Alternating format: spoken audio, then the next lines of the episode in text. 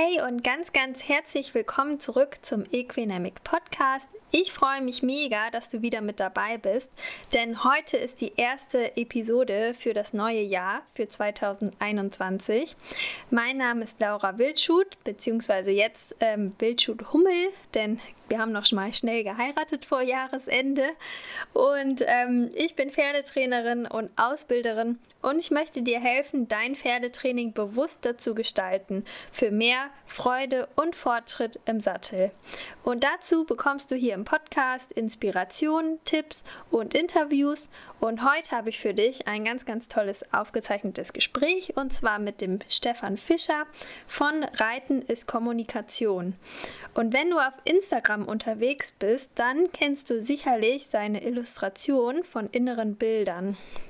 Er hat jetzt dieses Jahr auch einen Kalender rausgebracht und ähm, das ist eine ganz, ganz coole Sache. Unter anderem haben wir nämlich auch darüber gesprochen.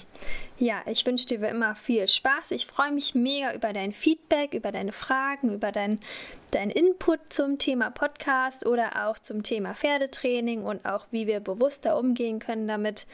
Ja, und ähm, der Partner unserer Folgen ist ja immer helden.de.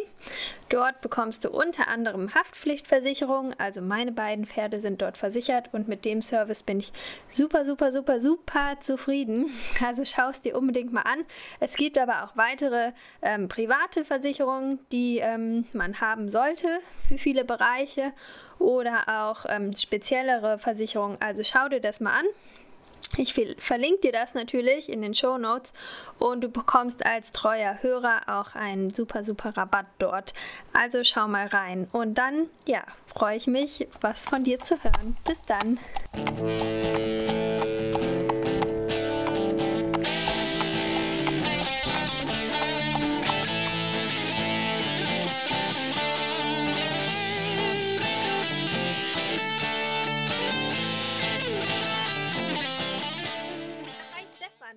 Willkommen im Equinamic Podcast. Ähm, stell dich doch einmal kurz vor. Wer bist du überhaupt und was machst du?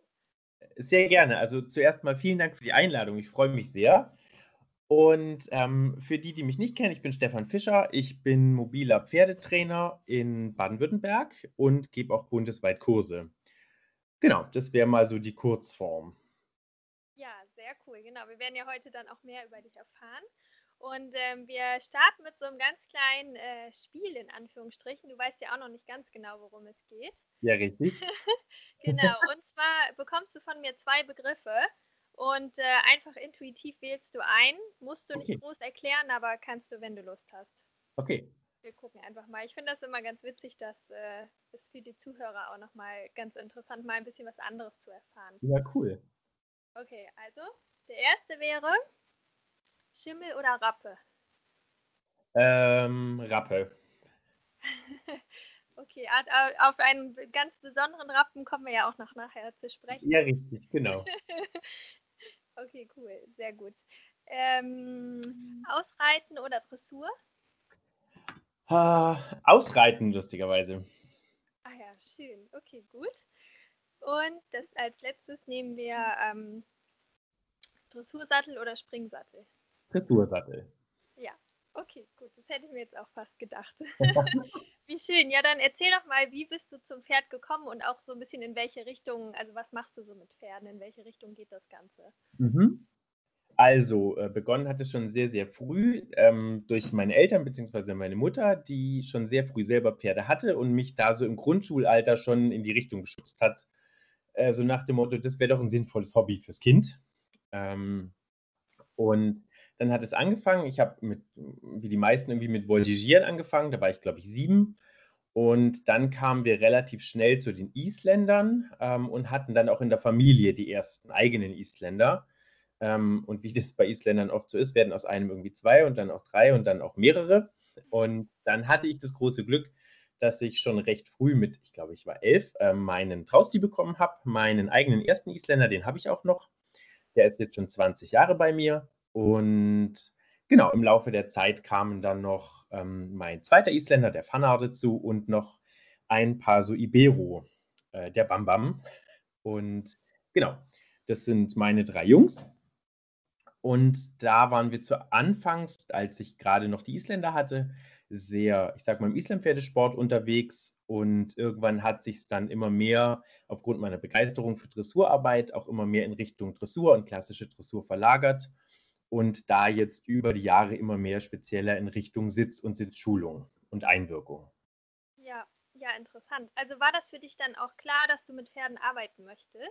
Kam das um, ähm, schon so ein bisschen? Also ich sag's mal so, ich wollte das eigentlich immer machen, aber die Vernunft in meinem Kopf war immer so, naja, du musst ja auch was in Anführungszeichen Richtiges machen. Mhm, ja. Deswegen habe ich auch eine Ausbildung zum Grafikdesigner gemacht und habe auch noch was studiert. Also ich habe auch noch Online-Medien studiert, aber habe nebenher also das Studium schon komplett mit den Pferden finanziert. Und da war dann irgendwie schon klar, dass ich mich nach dem Studium entscheiden musste und deswegen bin ich in den Beruf dann tatsächlich auch gar nicht eingestiegen, sondern bin gleich beim Pferden geblieben. Ah ja, cool, okay. Und ja, jetzt, was du jetzt vertrittst quasi, ist ja das ähm, Reiten ist Kommunikation, mhm. was ja mhm. eine ganz wunderbare Beschreibung auch ist. Wo beginnt denn für dich die Kommunikation mit dem Pferd und was beinhaltet das genau? Also für mich ist es so, dass ich ähm, Kommunikation vor allem immer, also wir haben eben zwei Sender und zwei Empfänger. Sprich, es bedeutet, Pferd und Mensch haben beide mehr oder weniger gleichmäßig das Recht zu kommunizieren und zu sagen, was sie im Prinzip zu sagen haben. Ähm, heutzutage ist es ja leider oft so, dass ähm, Pferde, sage ich mal, nicht so viel zu sagen haben in der Ausbildung, wenn sie zum Beispiel irgendwas schwierig finden oder was nicht gut können. Heißt eben oft, naja, der muss der halt durch. Und viele Pferde kommunizieren aber eben sehr, sehr klar, dass sie zum, zum Beispiel manche Dinge nicht gut können oder noch nicht können ähm, oder nicht möchten. Und das sollte, finde ich, in der Ausbildung eben tatsächlich viel mehr Gewicht finden. Und deswegen war das damals für mich ein Anliegen, dass ich immer gesagt habe, das Pferd kommuniziert sehr deutlich mit dir, hör mal zu. Und so kam das ein bisschen, ähm, dass ich immer wieder gesagt habe, Kommunikation ist keine Einbahnstraße, sondern immer ein Dialog. Also es geht immer von dem einen zum anderen und wieder zurück. Und deswegen ähm, hat es in meiner Arbeit eben auch so einen großen Platz gefunden. Ja, richtig schön. Und da, das heißt, du hast ja wahrscheinlich durch deine eigenen Erfahrungen und deine eigenen Pferde hat sich das ein bisschen rauskristallisiert, wahrscheinlich, ne, ja, ne, Ja, genau. Also tatsächlich war das damals hauptsächlich mein Schimmel ähm, mein zweiter Isländer, mit dem ich im Turniersport erfolgreich sein wollte. Ähm, ich sage betont wollte, weil es hat nicht so geklappt, wie ich das gerne hätte. Weil man hat mir immer gesagt, ich wäre zu nett zu diesem Pferd. Das war immer so der Tonus, ich wäre zu nett und ich wäre zu lieb zu dem Pferd. Und dann dachte ich mir immer, naja, aber wie kann man denn zu lieb sein? Also das finde ich irgendwie eine komische Aussage. Und ich habe dann aber, weil ich im Turnier eben erfolgreich sein wollte, dem auch wirklich sehr viel Druck gemacht, wo ich mich heute sehr, sage ich mal, sehr häufig bei ihm entschuldigt habe dafür. Und ähm, der hat sich irgendwann tatsächlich von mir nicht mehr fangen lassen, weil, also nicht mehr einfangen lassen auf dem Paddock, weil ich den eine Zeit lang so behandelt habe, ähm, ja, dass es ihm dabei einfach nicht gut ging. Und da habe ich mir dann gedacht, okay, irgendwas musst du wohl anders machen, weil so möchtest du mit deinem Pferd keine Zeit verbringen. Weil wenn nicht mal dein Pferd noch so mit dir zusammen sein will, dann muss ja irgendwas falsch sein. Mhm. Ja. Ja, schön, wie die uns das immer dann wieder vor, auch vorhalten. Ne? Also, ja, ja, und der ist da wirklich ja. deutlich. ja. ja, ähm, Hilfengebung und natürlich dann ja auch Sitz ist ja ein großer Teil deiner Arbeit. Richtig. Und ich habe bei dir was gelesen über die Drei-Sekunden-Regel. Das ja. hat ja auch mit der Hilfengebung zu tun, richtig? Ja, richtig. Genau, Willst richtig. Du das mal beschreiben? Ja, gerne. Also die Drei-Sekunden-Regel, die ist tatsächlich äh, viel auch in der Arbeit mit jungen Pferden oder mit nicht weit ausgebildeten Pferden entstanden. Eigentlich sage ich mit der Drei-Sekunden-Regel hauptsächlich, ähm, gib dir selber Zeit und gib dem Pferd mal Zeit. Ähm, wir sind gewohnt, immer sofort auf dem Pferd irgendwas zu tun, also irgendwelche Hilfen zu geben ähm, und auch sofort eine Reaktion vom Pferd zu erwarten. Aber ich habe zum Beispiel auch auf jungen Pferden gelernt, ähm, dass junge Pferde eine bestimmte Reaktionszeit auf Hilfen haben ähm, und dass man innerlich auch mal ruhig drei Sekunden zählen kann, und es kommt einem auf dem Pferd wirklich sehr lang vor, ähm, bis man eine Reaktion vom Pferd erwarten kann, die aber in der Regel auch immer kommt. Und für den Reiter für mich sehr, sehr wichtig, dass der Reiter lernt, bevor er eine Hilfe gibt, mal abzuwarten, drei Sekunden und nicht sofort instinktiv zu reagieren. Weil wir haben oft das Problem, dass wir zwar instinktiv dem Pferd irgendwie helfen wollen, das impliziert ja das Wort Hilfe, aber es ist nicht immer eine Hilfe, weil wir so viele Dinge automatisch tun und nicht mehr drüber nachdenken. Und deswegen sage ich immer, zum Beispiel, wenn das Pferd, äh, wenn man Zirkel reitet und das Pferd fällt in den Zirkel rein, fangen viele zum Beispiel gleich an, mit dem Bein zu klemmen, innen oder mit dem Zügel gegen den Hals zu drücken, weil das ein Reflex ist, weil wir verhindern wollen, dass das Pferd diesen Fehler macht. Und wichtig ist es für mich, dass der Reiter lernt mit der Zeit, Fehler zu tolerieren und nicht gleich einen höheren Puls zu kriegen. Sondern der Reiter soll lernen zu sagen, lass es mal in die Zirkelmeter reinfallen, ein, zwei Tritte ist ja gar nicht schlimm, zähl bis drei und korrigier es dann ganz in Ruhe und bewusst und eben nicht unbewusst in dieser Panik, dass man jetzt sofort was tun muss. Ja. Ja, das ist ja auch so ein praktischer Tipp eigentlich, den unsere Zuhörer auch mal schon mal in ihr Training nochmal mit integrieren können. Ne? Das vergisst man Sehr gerne. Genau, also tatsächlich Fehlertoleranz, weil da sind wir als Reiter oft ähm, sehr, sage ich mal, wenig damit ausgestattet. Wir wollen eben immer, dass das Pferd möglichst gut läuft und sich sehr anstrengt. Das ist ja auch richtig. Ähm, aber dafür sollten wir uns eben auch genauso anstrengen. Ja. ja, das ist ein guter Punkt. Da haben wir in der letzten Episode tatsächlich auch drüber, drüber gesprochen. Ja, ja. richtig gut. ähm, Genau. Du arbeitest auch viel mit inneren Bildern. Sieht man ja ganz toll, übrigens auch immer auf deinem Instagram-Account, ne? Den müssen wir nachher. Ja.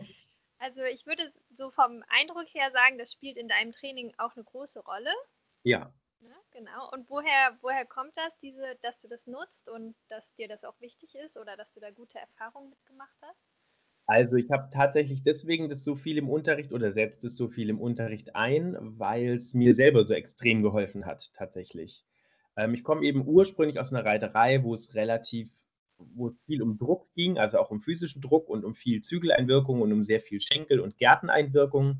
Und ich habe mir immer gedacht, ich möchte es irgendwie besser kommunizieren im wahrsten Sinne des Wortes und besser umsetzen.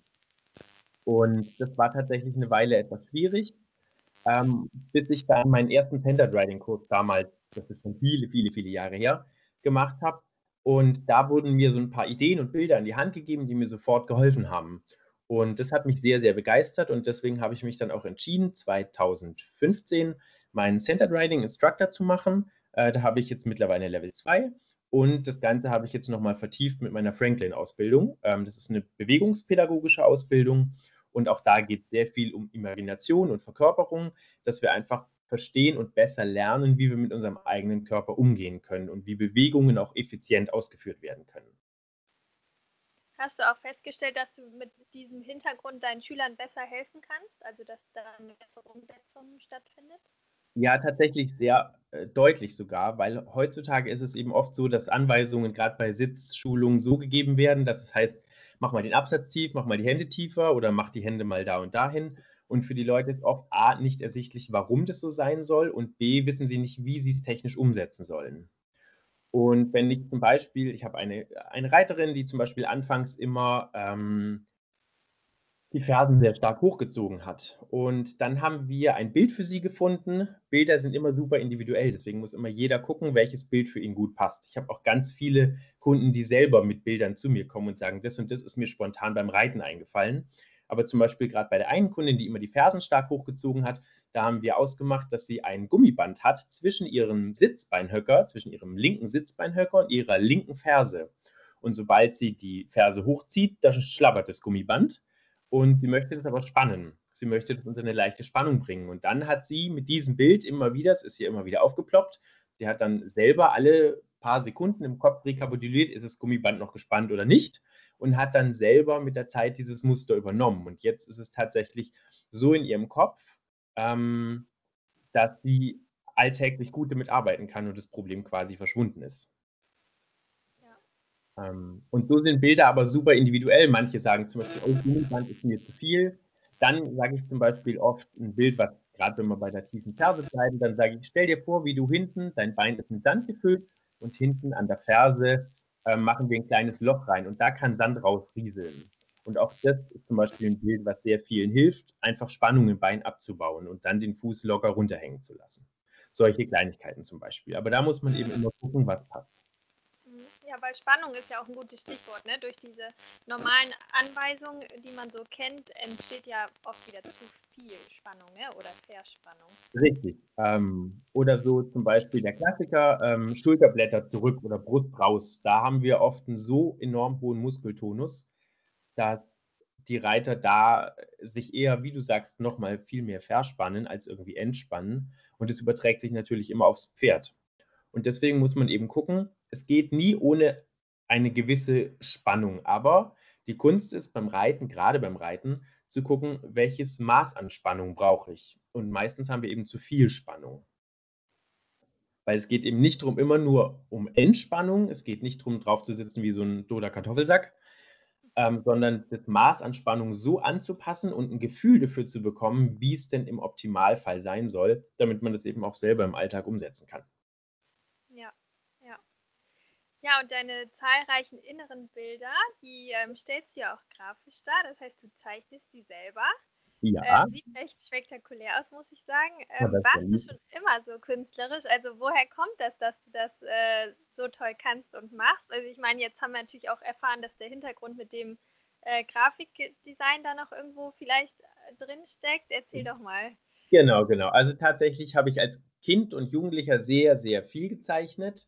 Habe auch meine Ausbildung als Grafiker dann gemacht, muss aber zu meiner Schande gestehen, dass äh, ich dann knapp zehn Jahre gar keinen Stift in der Hand hatte und gar nichts mehr gezeichnet hatte. Ähm, und das kam so vor zwei Jahren ungefähr wieder, dass ich so die ersten Bilder mal wieder für mich gezeichnet hatte, gerade als es mit den inneren Bildern für mich aktuell wurde. Ähm, und dann habe ich da langsam wieder angefangen, mich reinzuarbeiten. Und ja, dann hat es aber noch mal äh, anderthalb Jahre locker gebraucht, bis ich mich getraut habe, auch mal was zu veröffentlichen. Ah ja, okay. Ja, aber hat sich gelohnt, oder? Also ich glaube, das hilft auch vielen, das dann nochmal optisch als, als Bild einfach zu sehen. Genau, richtig. Also tatsächlich kriege ich da ganz viele positive Rückmeldungen. Da freue ich mich auch sehr drüber, ähm, dass es den Leuten hilft. Und es ist auch immer für mich eine Inspiration, weil mir ganz viele auch ihre Lieblingsbilder schreiben ähm, und sagen, oh, mir hilft das und das Bild total gut und könntest du das vielleicht mal grafisch umsetzen? Und deswegen habe ich hier eine quasi unendliche Liste mit inneren Bildern. Ähm, genau, die sich lustig erweitern lässt. Also von daher, äh, genau, der Stoff geht mir, glaube ich, nicht aus. Ja, das ist toll, ja genau, das, das äh, ist natürlich mega spannend. Und daraus hast du auch einen Kalender zusammengestellt. Ja, richtig, genau. Ähm, ja, wir sind ja noch im Januar, das heißt, äh, auf jeden Fall lohnt sich das, sich das nochmal anzuschauen.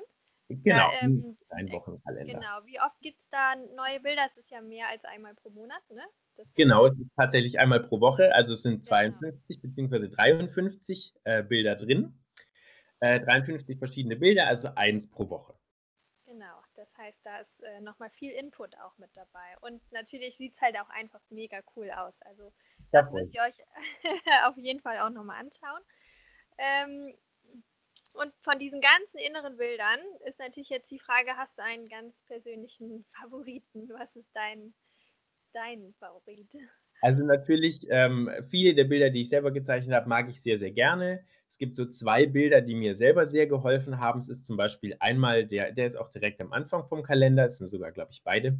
Einmal der Dönerspieß, ähm, tatsächlich ein Bild, das mir persönlich sehr gut geholfen hat, um in meiner eigenen zentralen Achse zu bleiben beim Wenden. Das war damals für mich tatsächlich auch eins von den ersten ausschlaggebenden Bildern, mit denen ich meine erste richtig gefühlt super Wendung reiten konnte. Und auch ein Bild, das ich gerne verwende, ist der Tunnel, also der Sitz als Tunnel, bei dem man sich vorstellt, dass das Pferd im Prinzip wie Wasser durch den Sitz durchfließt und ich mit meinen Oberschenkeln und dem Becken die Richtung vorgeben kann. Das nutze ich auch sehr gerne. Mhm. Ja, cool. ähm, bei dem Dönerspieß habe ich gelesen, da, das wurde ja ordentlich äh, kommentiert auch, ähm, ja. dass es ja auch die vegetarische Variante gab mit der, mit der Möhre, Mit der Möhre fand ich sehr schön, habe ich mich sehr drüber gefreut. Ja, genau, richtig. Da dachte ich noch, als ich es veröffentlicht habe, dachte ich noch, oh, na, ob da nicht gleich die Vegetarier und Veganer äh, aufspringen, aber sie haben es, also tatsächlich, ganz viele haben es mit sehr viel Humor genommen und dann lustige Alternativen äh, geschrieben. Und also ja, da hatte ich großen Spaß. Die Möhre fand ich eine super Idee. ja. ja, Fand ich auch sehr cool. ja. Und ähm, ich habe auch gelesen, dass du richtig als Sitzfanatiker schon betitelt wurdest. Und jetzt wird es ja richtig interessant, weil jetzt hast du sogar deinen eigenen Reitsimulator. Das richtig. heißt, das ist auch tatsächlich richtig ausgebaut. Und ähm, das ist ja eigentlich auch nochmal wieder ein ganzes Thema. Aber ich würde gerne wissen, warum äh, ja, das jetzt so weit kam, dass du jetzt sogar deinen eigenen Reitsimulator hast und äh, wie du dein Onyx, so heißt er ja, glaube ich, ne? Genau, richtig. Äh, in dein, quasi in dein Ausbildungskonzept integrierst. Ja, genau. Also der Onyx, der ist bei mir seit Ende letzten Jahres leider tatsächlich noch nicht im aktiven Kundendienst, sage ich mal, weil aufgrund der Corona-Beschränkungen ist es aktuell noch nicht möglich. Aber ja, der Onyx war für mich, sage ich mal, eine logische Konsequenz, ähm, weil ich mich so intensiv mit dem Sitz auseinandergesetzt habe und wir haben in der Sitzschulung im Alltag, wenn ich draußen unterrichte, einfach oft das Problem, dass die Pferde selber schon größere, ich sag mal, Ausbildungsdefizite haben, um die wir uns eben auch kümmern müssen.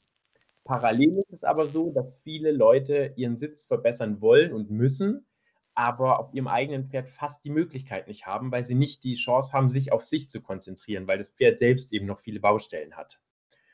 Und deswegen war immer wieder auch die Frage, Stefan, hast du nicht mal ein gutes Lehrpferd, mit dem du Sitzschulungen anbieten kannst? Und dann habe ich zum Teil auch meine eigenen Pferde eben zur Sitzschulung rangezogen. Aber ich habe dann eben gesagt, das ist auch schwierig, das ist nicht so wirklich skalierbar. Und dann war irgendwann irgendwie ganz klar, nachdem ich selber auf dem Reitsimulator gesessen bin und da für mich super ähm, Schlüsse draus ziehen konnte, dass so einer irgendwann bei mir einziehen muss. Ja. Weil wir haben eben den großen Vorteil, dass der Reiter, obwohl der Simulator sich bewegt, kann sich der Reiter ganz auf sich konzentrieren und in der Bewegung mal in den eigenen Körper spüren und so eben auch die Dinge aufdecken, die ihm auf dem eigenen Pferd gar nicht auffallen, weil er den Fokus gar nicht drauf richten kann, weil er eben immer mit seiner Aufmerksamkeit eher beim Pferd ist als bei sich. Und hier können wir es eben mal komplett umdrehen. Und äh, das heißt, das wäre dann für deine eigenen Reitkunden, aber sicherlich auch für andere Reiter interessant. Selbstverständlich. Genau, also jeder, der kommen möchte, darf gerne kommen. Ähm, es gibt dann, es wird viele Seminarkonzepte geben, es wird viele Sitzanalysen und Sitzschulungen geben und äh, das steht jedem der gerne kommen möchte. Ja, ja, sehr, sehr spannend. Dann hoffe ich, dass es bald auf jeden Fall losgehen kann. Ähm, was, äh, und ja, da müssen wir vielleicht da dann auch nochmal drüber sprechen, wenn das so richtig angelaufen ist, wie dann auch äh, das Feedback ist und was man da so alles erlebt dabei, finde ich auch sehr, sehr spannend. Ja, sehr gerne. Das heißt, ähm, der kann also ganz normal Schritt, Trab, Galopp wahrscheinlich, ne? Also. Genau, der kann Schritt, Trab, Galopp und beides in jeweils zwei Tempi, also einen versammelten Schritt und einen Mittelschritt, einen versammelten Trab und einen Mitteltrab und einen versammelten Galopp und einen Mittelgalopp. Ja, okay, gut. Genau. Und ähm, ja, was, was würdest du denn jetzt gerne den Reitern und Reiterinnen so von dir aus allgemein noch mit auf den Weg geben? Ähm, für mich ist ein wichtiges Thema tatsächlich mehr Nachsicht, auch mit den Pferden und mit ihren eigenen Befindlichkeiten und auch mehr, ähm, mehr Wunsch nach Hintergrundwissen, weil es ist so, dass sich ganz viele Situationen mit unseren Pferden ähm, aufklären lassen durch mehr Wissen. Und das wünsche ich mir und das ist zum Beispiel für mich deswegen auch eine tolle Möglichkeit über Instagram, wo auch ganz viele andere wunderbare Kollegen ihr Wissen weitergeben, kostenlos, ähm, dass man sich da einfach fortbildet und dass man sich einfach viele Gedanken zu seinem Pferd macht, weil man hat da quasi ein Leben in der Hand, mehr oder weniger, und hat dafür die Verantwortung. Und deswegen finde ich es tatsächlich wichtig, dass man der Verantwortung auch gerecht wird und sich da auch wirklich reinkniet. Ähm, ja, das wäre mir tatsächlich wichtig, dass einfach das, die Wissbegierde nie aufhört bei den Leuten. Ja, das finde ich schön. Und es ist ja auch wirklich so ein blöder Spruch, aber man lernt nie aus. Also, äh, richtig. Also je mehr man sich damit beschäftigt, desto mehr merkt man, wo man vielleicht selber noch Defizite hat. Also bei mir ist es zumindest so, dass ich immer denke, ach, oder man kommt immer wieder an den Punkt, weil ich denke, hätte ich das mal vor fünf Jahren gewusst. Mhm. Ähm, immer wieder diese Kleinigkeiten. Und aber ich finde tatsächlich der Weg, ähm, ist es, der lohnt sich sehr und ich finde, den sollte man tatsächlich machen, um einfach seinem Pferd und den Tieren gerecht zu werden. Ja, ja, und dann erhält man ja auch so viel mehr zurück einfach. Richtig, genau. Ja. Okay, wo können unsere Zuhörer jetzt mehr über dich erfahren? Wir haben gesagt Instagram. Genau, Instagram. Genau, richtig. Einfach unter Reiten ist Kommunikation findet man mich. Auch auf Facebook ähm, genau, also das sind eigentlich die beiden Kanäle, die ich hauptsächlich betreibe. Es gibt auch noch einen kleinen YouTube-Kanal, da werden jetzt die nächsten Wochen auch noch ein paar ähm, Videos online gehen. Also ja, aktuell tatsächlich hauptsächlich Instagram und Facebook. Genau. Und ja, hattest du schon gesagt, wo dein Onyx dann steht?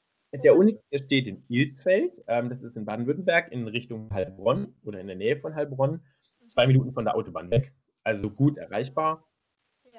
Und da freue ich mich sehr. Da können wir gerne dann nochmal sprechen, sobald der auch sage ich mal, offiziell im Betrieb ist. Ja, sehr cool. Dann komme ich auch nochmal vorbei, auf jeden Fall. Ja, auf jeden Fall. Es ist zwar ein bisschen weiter, aber vielleicht gibt es dann nochmal einen Live-Podcast. Das wäre natürlich richtig cool. Das wäre super.